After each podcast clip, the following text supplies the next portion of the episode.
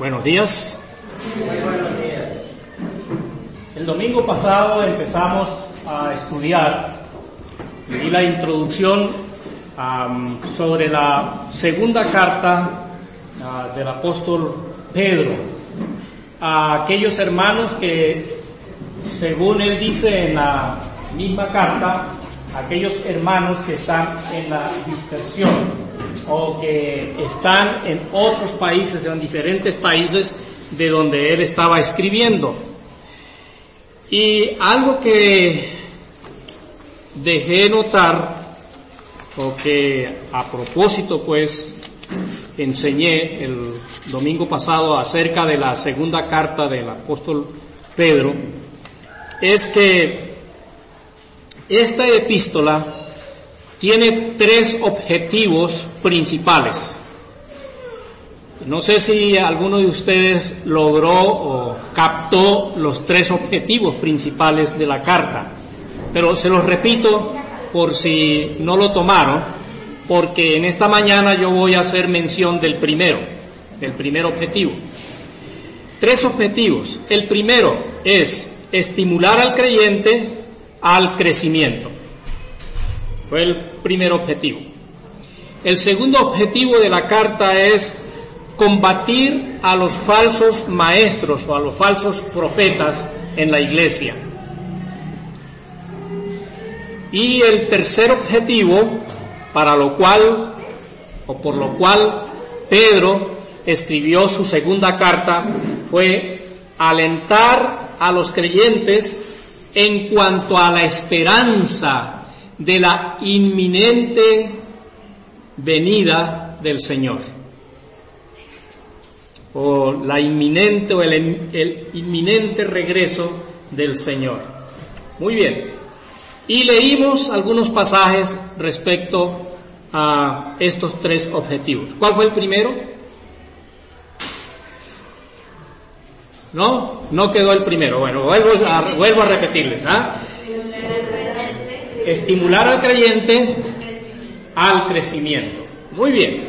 Ahora, ah, no nos preocupemos aquellos que tenemos una estatura baja en cuanto a, a que mm, si nos están estimulando al crecimiento no crecemos, porque no se trata del crecimiento físico, se trata del crecimiento espiritual. Lamentablemente yo tengo que perder esa esperanza de crecer físicamente y ya más cuando estamos en el séptimo piso, pues menos, ¿cierto?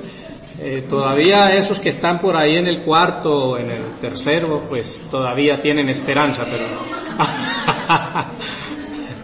pero yo ya nada, por el contrario, ya tuve un tuve una una desilusión muy tremenda la última vez que fui al médico y me midió.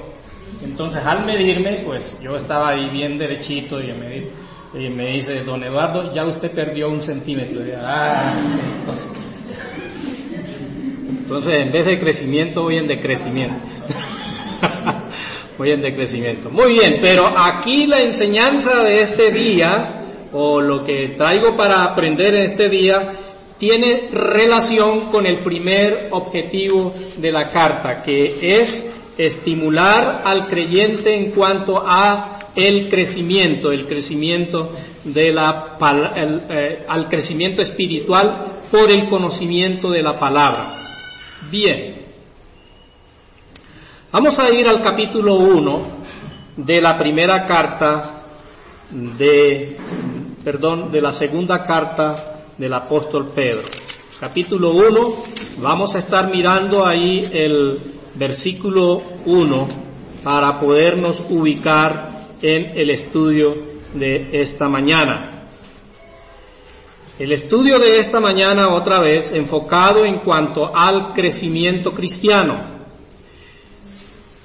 La, las palabras con que empieza el capítulo 1 y el versículo 1 de esta epístola dice, Simón Pedro, siervo y apóstol de Jesucristo, a los que habéis alcanzado por la justicia de nuestro Dios y Salvador Jesucristo una fe igualmente preciosa que la nuestra.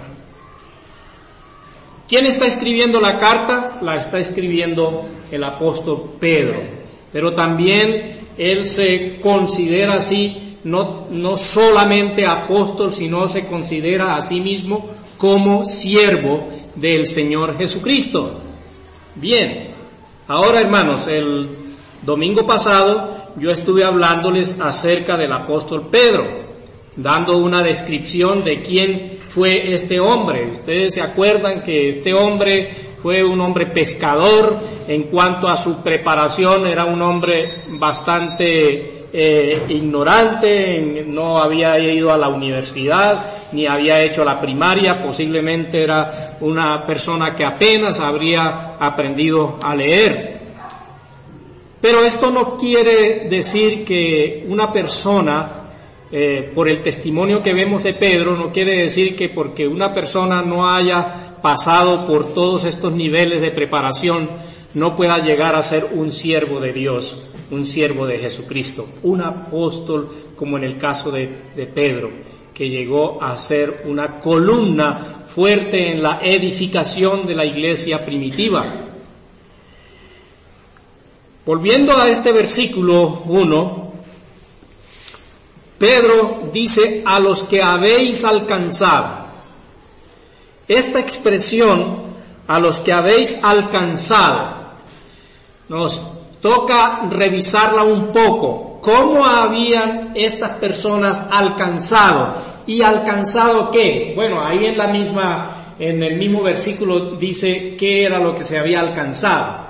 Pero a los que habéis alcanzado, Ahora, esta manera de alcanzar no lo está refiriendo Pedro como una habilidad o un esfuerzo o una capacidad que tuvieron aquellos hermanos para alcanzar aquello a lo que eh, Pedro va a hacer referencia ahí enseguida, sino que está diciendo con haber alcanzado es como el privilegio que estos hermanos tuvieron de haber entendido el mensaje del Evangelio. Y sabe, es un privilegio también para nosotros, los que estamos hoy aquí, haber tenido la oportunidad de haber escuchado el Evangelio. Y no solamente escucharlo, sino entenderlo. Y para Pedro era eran unas palabras de ánimo pues que él estaba escribiendo para aquellos hermanos de aquello que habían alcanzado. Pero mire lo que dice que era lo que habían alcanzado. En ese mismo versículo habéis alcanzado, dice, por la justicia de nuestro Dios y Salvador Jesucristo, y quiero hacer referencia a aquello que han alcanzado. Dice, una fe igualmente, ¿qué? que la nuestra. Ahora, déjenme referir, referirme a esa palabra nuestra. Cuando Pedro está hablando de una fe igualmente preciosa a la nuestra, pareciera ahí que no estuviera escribiendo él solo, sino que estuviera como acompañado de otras personas que estaban escuchando Ustedes, se acuerdan que yo hice referencia a que Pedro dictó la, la carta y hubo una persona que la escribió. Es decir, él estaba dictando y una persona estaba escribiendo. Y le dimos, eh, yo les enseñé acerca del nombre que se le daba a esas personas. ¿Sí? Los manuenses, ¿cierto? Amanuenses, los amanuenses que eran los escritores, eran los que escribían el dictado, los amanuenses. Entonces, Pedro, Pedro dictaba y el amanuense escribía. Ahora, cuando él dice nuestra, no estoy aquí, no puedo decir que estoy seguro que está haciendo referencia al amanuense que estaba con él, pero está haciendo referencia a todos los compañeros que, o a todos los discípulos que estuvieron con Cristo y que igualmente se afirmaron en esa fe salvadora por la obra redentora de Jesucristo. Entonces, Él menciona también aquí de igualmente preciosa. Ahora, quiero detenerme también en la palabra preciosa.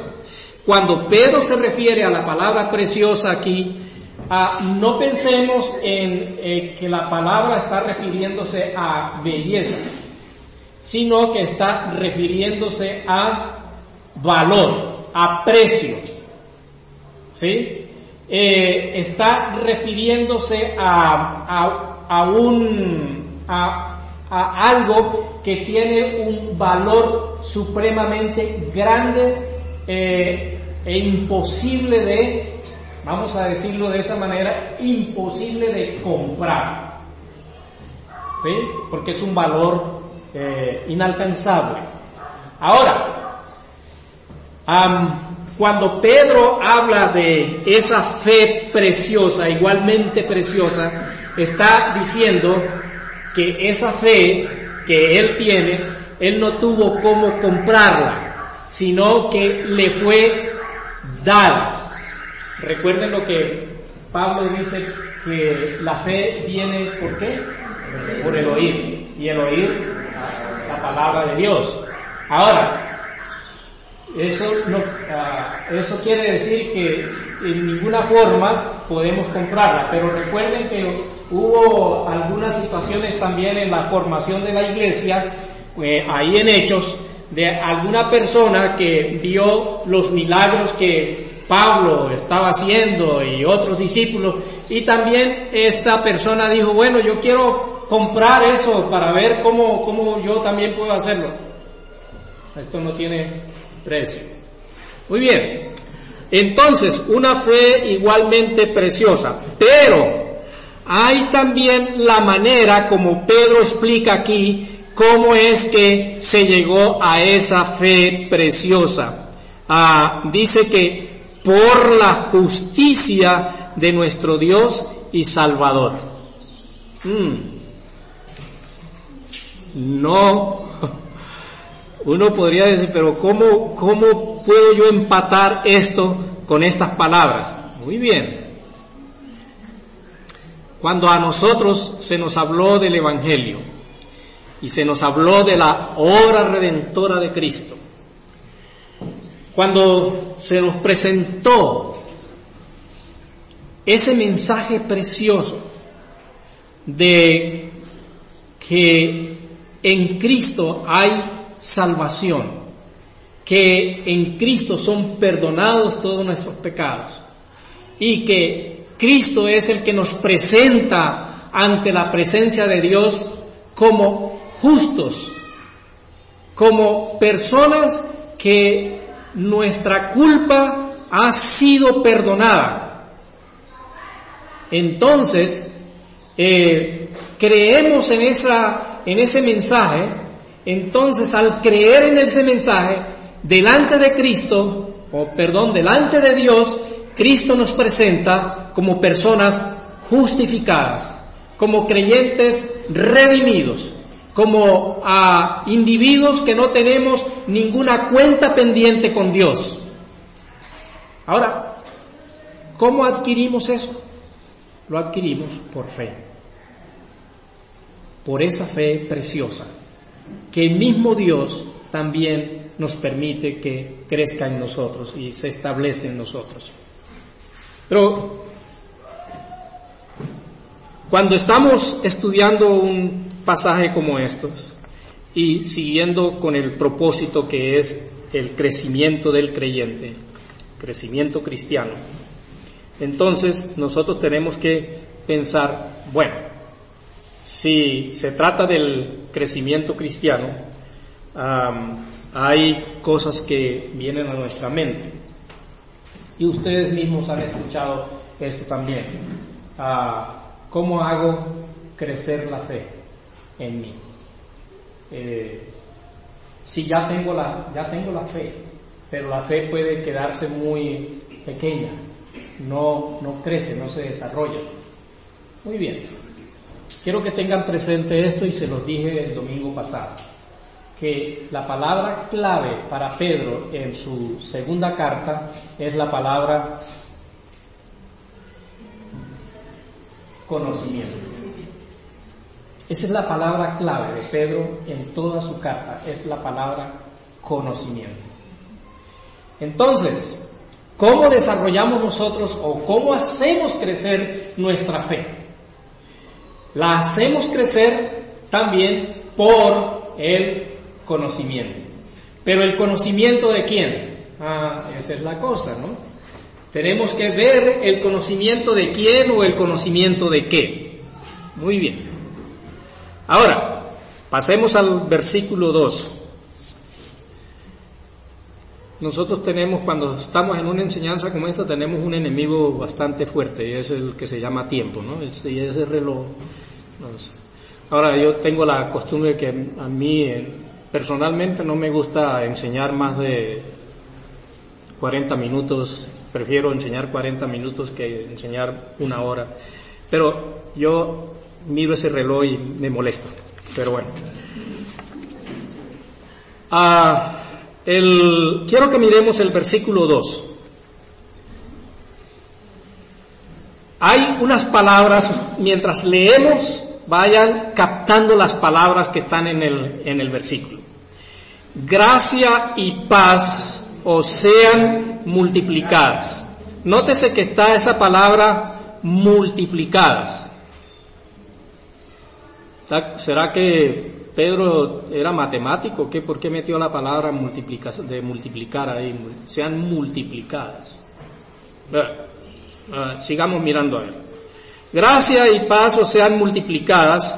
¿En qué? En el conocimiento.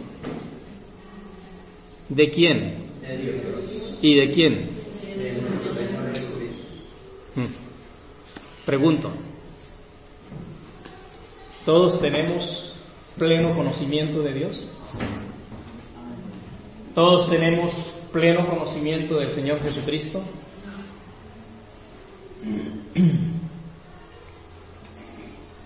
¿Cómo crecemos en la fe? Crecemos en la fe cuando conocemos más del autor de la fe cuando conocemos más del proveedor de la paz, cuando conocemos más del proveedor de la gracia, del autor de la gracia.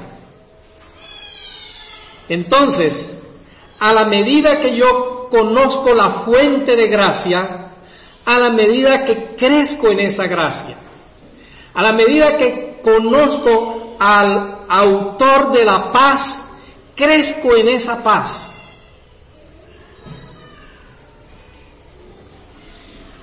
Eh, yo no puedo decir que nosotros en el aspecto humano, en el sentido humano, a medida que conocemos a una persona, pues decimos, bueno, yo puedo crecer en en más paz con esa persona, porque lo que pasa es que humanamente cuando nosotros nos conocemos entre nosotros mismos, eh, una de las cosas que primeramente descubrimos y vamos conociendo de la, de la otra persona son los defectos antes que las virtudes, ¿cierto?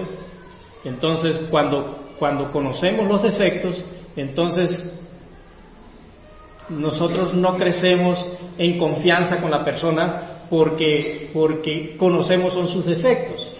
Pero cuando conocemos y nos desarrollamos en, en, las virtudes que esa persona tiene, entonces ahí crecemos en confianza con esa persona.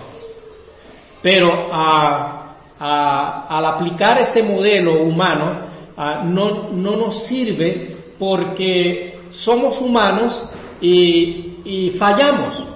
Pero cuando nosotros entendemos que aquella persona como Jesús y como nuestro Dios el Padre, que no falla, que es fiel, que permanece para siempre, y cuando nosotros queremos conocerlo más, entonces a la medida que lo conozcamos, a la medida que fundamentamos más y más nuestra fe en las promesas que Él nos ha hecho. ¿Sí? Um, siguiendo en, esa, en ese mismo versículo, el versículo 2, gracia y paz sean multiplicadas. Hermanos, em, hemos, mi esposa y yo hemos pasado por la experiencia de estar enseñando a un curso que se llama Conociendo a Dios, o a otros lo llaman Fundamentos Firmes, pero hemos, hemos pasado con, por mucho tiempo con mi esposa enseñando a personas este curso de Conociendo a Dios. Y ha sido tan bonito y de tanta, de tanto ánimo cuando personas que van descubriendo, descubriendo quién es Dios y van descubriendo aquellas cosas que nunca habían recibido como enseñanza de Dios, entonces uno ve a las personas como suspirando profundo y diciendo, uy, yo nunca había visto a Dios así. ¿Y qué es esto? ¿Qué nos dice a nosotros? Ah, esta persona está creciendo en el conocimiento de Dios. Ahora está descubriendo que todos nosotros somos débiles, incapaces de desarrollar un crecimiento por nosotros mismos en cuanto a nuestra relación y comunión con Dios, porque no podemos hacerlo. Pero Él sí tiene la capacidad de darnos ese desarrollo y ese crecimiento, porque Él es el que da el crecimiento. Ahí recuerdan de la primera carta del apóstol Pablo a los Corintios, ¿sí? ¿Cómo es que dice Apolo? ¿Cómo es Apolo? ¿Y el crecimiento lo da quién? Lo da Dios. Muy bien. Gracia y paz sean multiplicadas. Entonces ahora, a la medida que yo conozco a mi Dios y a mi Señor Jesucristo, ahora no voy a tener dudas se quitan las dudas de las promesas que Él ha hecho, de las promesas que me ha hecho. Pero vamos a ver algo en el versículo 3 acerca de cuáles son las promesas que Dios nos ha hecho. Vamos a pasar al versículo 3. Este versículo 2 tiene mucho más que aprender, pero miremos el, el versículo 3 como todas las cosas. Ahora, me gusta que, me gusta que tomemos palabras así claves para, para luego hablar sobre ellas. Las cosas, todas las cosas. Toca pensar todas las cosas. Como todas las cosas que pertenecen a la vida y a la piedad, nos han sido dadas por su divino poder mediante otra vez la palabra clave, recuerden la palabra clave, mediante el conocimiento de aquel que nos llamó por su gracia y excelencia. Les cuento, yo tenía el plan de enseñar hoy hasta el versículo 4, pero voy a llegar solamente hasta el versículo 3, porque este versículo hay que sacarle bastante jugo. Ustedes dirían, pero yo no encuentro mucho que sacarle a ese versículo. A ver, otra vez, como todas las cosas que pertenecen a la vida y a la piedad nos han sido dadas por su divino poder, mediante el conocimiento de aquel que nos llamó por su gloria y excelencia. todas las cosas que pertenecen a la vida y a la piedad. Ahora, uy, Pedro, por favor, ¿por qué te pones a enredar tanto las cosas con eso de todas las cosas? Pues? Dime cuáles son esas cosas. y ya, ¿no? Pero Pedro, recuerden que el propósito, el primer propósito de la epístola para lo, ah, para lo cual Pedro escribió es para que el creyente ¿qué? Crezca, ¿cierto? El crecimiento del creyente. Entonces, ahora Pedro está mencionando aquí que como todas las cosas que pertenecen a la vida y a la piedad, ahora nos toca mm, ver por qué es esto que pertenecen a la vida y a la piedad. Cuando Pedro menciona vida y menciona piedad, nos toca detenernos un poco ahí. Cuando él menciona vida, está refiriéndose a la vida eterna. Hágame cuidado. Cuando él menciona ahí la palabra vida, está refiriéndose a la vida eterna. Entonces vamos a mirar otra vez el versículo. Como todas las cosas que pertenecen a la vida eterna. Nos tenemos ahí, para poderlo entender. Pero está también la palabra piedad. Cuando Pedro menciona acerca de la piedad, está hablando de la conducta y comportamiento de una persona que ahora es salva, que ha nacido de nuevo ahora es un, individuo, una persona piadosa y tiene una relación con Dios, tiene comunión con Dios. Entonces, otra vez, si vuelvo a mirar el versículo y leo, como todas las cosas que pertenecen a la vida eterna y a la conducta de un creyente, nos han sido dadas por su divino poder. Ahora, hermanos, la salvación, ya nosotros sabemos que por nuestros propios medios no podemos ser salvos.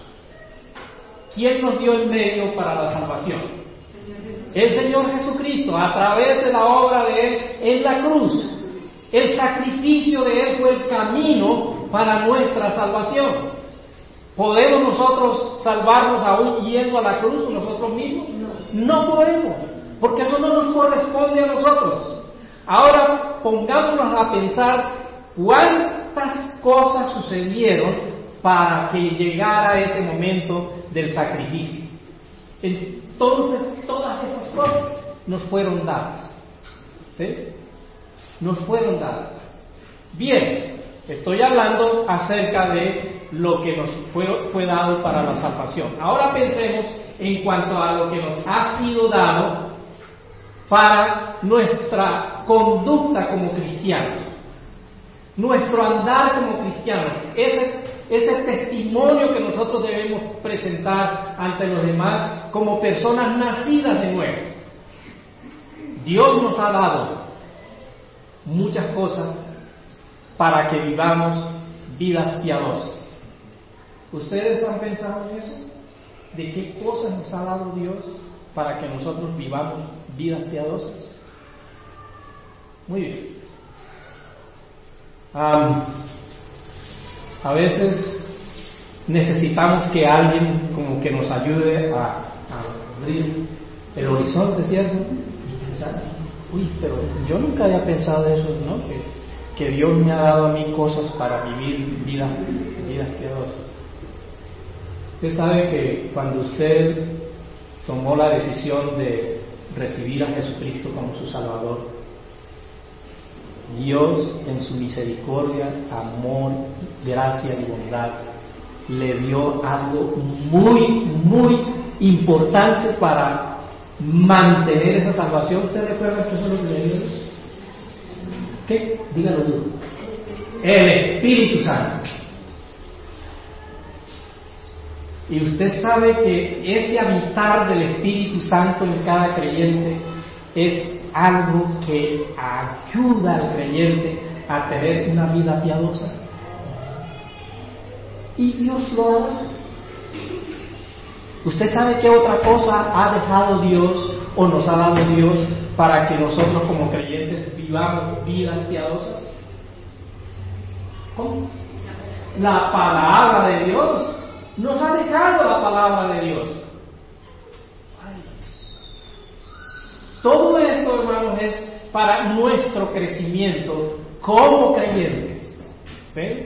Entonces, cuando tenemos alguna dificultad, cuando tenemos alguna lucha en, en la cual nuestra manera humana de pensar deja de lado aquello que Dios nos ha dado y nos enfocamos a resolver nuestro problema en nuestros propios esfuerzos, entonces estamos actuando humanamente y no estamos eh, operando, obrando en una manera piadosa, acogiéndonos de aquellas cosas que Dios nos ha dado para hacer frente a las luchas que tengamos.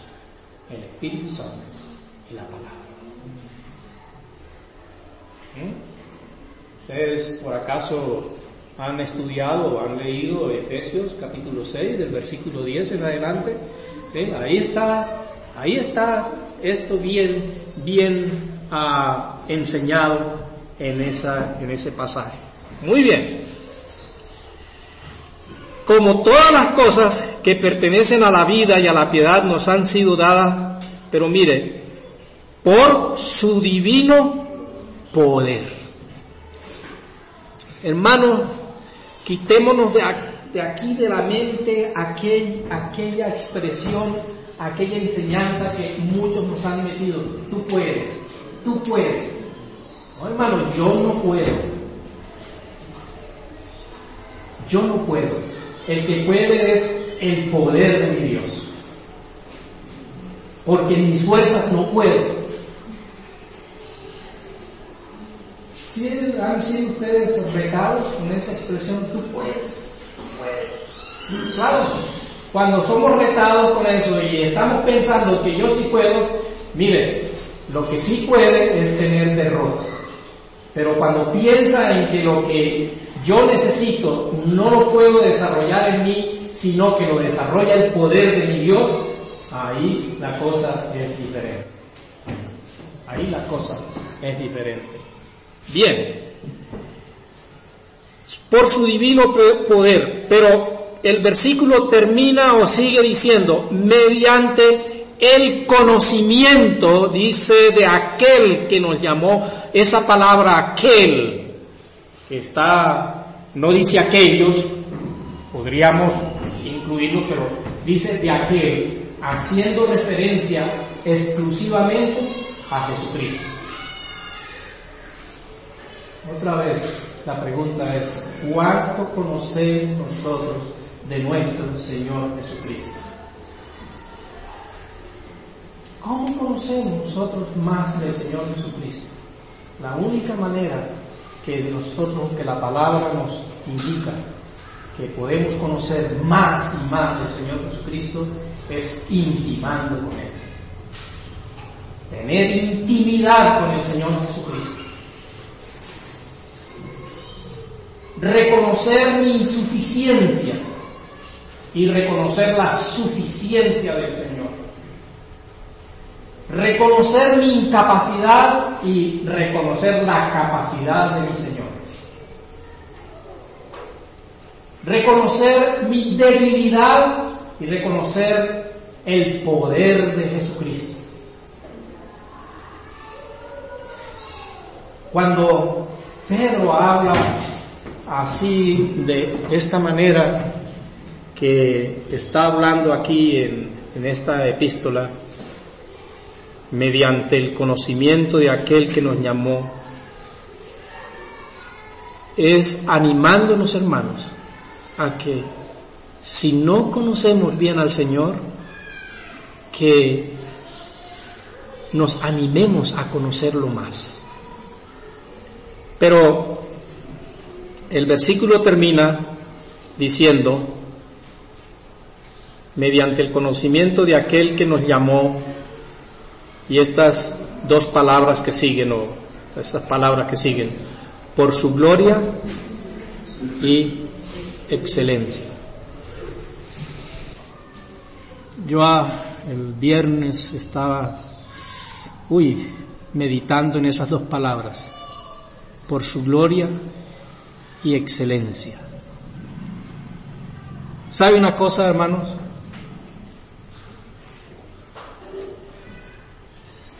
Nosotros, como creyentes, uy, no hemos entendido plenamente, y lo digo porque a mí me, me ha pasado, no hemos entendido plenamente el propósito de Dios a través de Jesucristo en cuanto a nosotros. ¿Qué quiere Dios hacer de nosotros a través de Jesucristo? Quiero mirar, quiero que me acompañen a mirar unos versículos y ya terminamos. Pero quiero que miremos esos versículos para que ah, para que nosotros mm, saquemos la conclusión qué es lo que Dios quiere de nosotros a través de Jesucristo. Segunda de Corintios, capítulo 3, versículo 18.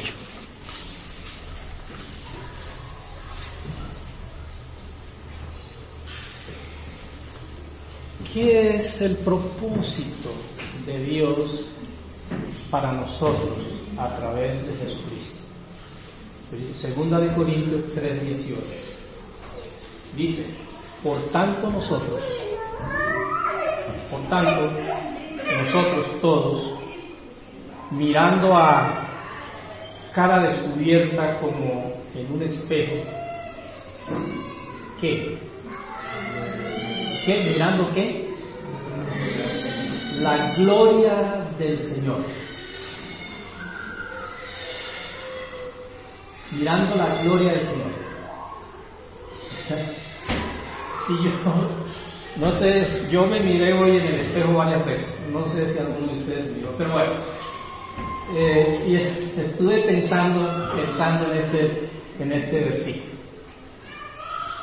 Uy, Señor, me da, tengo como, me da como vergüenza o pensar, uy, sí está mi cara cuando otros me la ven. ¿sí? Van viendo la gloria del Señor. Pero el asunto no es esto que otros vean en mí la gloria del Señor. No es tanto eso. Sino que Dios quiere ver en nosotros la gloria de su Hijo. Dios quiere ver en nosotros la gloria de su Hijo. Otra vez. Mirando a cara descubierta como en un espejo la gloria del Señor, mire como dice, somos transformados de gloria en gloria en la misma imagen. ¿De quién? Es la imagen del Señor. Me pega, hermanos, me pega. Soy la imagen del Señor. Como por el Espíritu del Señor. Él hizo morar su Espíritu en nosotros para que por su Espíritu nosotros reflejemos la imagen de Cristo. Otra vez, hay cosas en la palabra que cuando nos confronta la palabra nos sacude. El espíritu que está en nosotros, los demás no lo pueden ver, pero sí pueden ver este, este cuerpo, ¿cierto? La parte física. La parte física es el medio que Dios nos ha dado para que nosotros reflejemos la imagen de quién? La imagen de Cristo. Wow.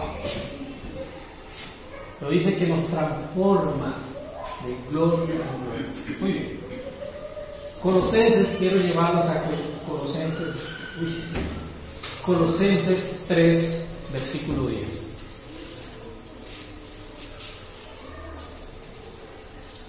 Propósito de la carta del apóstol Pedro, el primer propósito, ¿cuál es? Crecimiento, crecimiento, crecimiento de creyentes. Crecimiento de creyentes. Colosenses 3.10. Dice, y revestidos del nuevo. Bueno, si miráramos el versículo 8 ah, y 9, está hablando de un hombre, un hombre viejo que, bueno, se deteriora con el pecado, etc. Pero aquí dice, y revestidos del nuevo hombre, el cual conforme a qué? A la imagen de que lo creó, se va renovando hasta el conocimiento. Hermano, esto es de ánimo, debe ser de ánimo para nosotros. Conocer al Señor más y más. Porque esto tiene el propósito de llevarnos a la imagen de Cristo. Ahora, este versículo 3 ahí en segunda de Pedro 1, que habla acerca de su gloria y excelencia. ¿Cómo podría Cristo prometernos a nosotros tener un cuerpo glorificado como el de Él si Él no hubiera sido glorificado? Entonces Cristo nos da lo que, de lo que Él es. Un, una persona glorificada. ¿Y cómo podría Él llegar y decir que al ser glorificados, nosotros podríamos presentarnos ante la presencia de Dios si Él no hubiera sido la persona excelente, santa y limpia para presentarse ante su Padre. Entonces Él hace lo mismo con nosotros. Nos santifica. Bueno, hay un versículo también, nos pasa en Corintios que nos dice que ya hemos sido lavados, ya hemos sido santificados ya hemos sido glorificados por la obra de Cristo pero es por la excelencia de Cristo que Él puede hacer todo eso en nosotros y para nosotros. Padre, gracias por la palabra que tú nos has permitido transmitir esta mañana y que me has permitido aprender también. Gracias Señor por la obra de Cristo en la cruz y ayúdanos, Padre, a crecer en el conocimiento de tu Hijo para crecer cada día en la fe y crecer en nuestra vida cristiana, crecer en nuestra vida espiritual y reflejar la imagen de tu Hijo ante los demás. En tu nombre, Señor, oramos. Amén. Amén.